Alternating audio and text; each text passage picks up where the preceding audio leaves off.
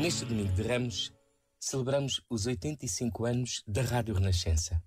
De algum modo, a rádio-mãe da nossa RFM. E o Papa Francisco enviou uma mensagem a saudar esta fraternidade que é o Grupo Renascença. Este grupo reconhecido pelo serviço que os seus variados operadores prestam com alegria e profissionalismo ao anúncio do Evangelho da Unidade e da Paz, repartindo o milagre palpitante da vida.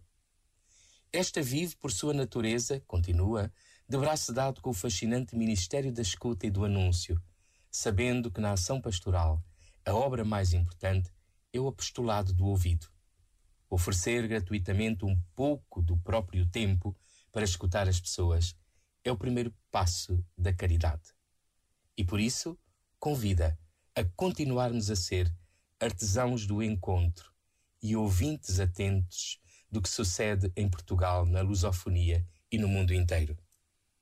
Em Domingo de Ramos, onde recordamos a entrega de Jesus, também este serviço passa pela nossa alegria de comunicar, de escutar e de viver.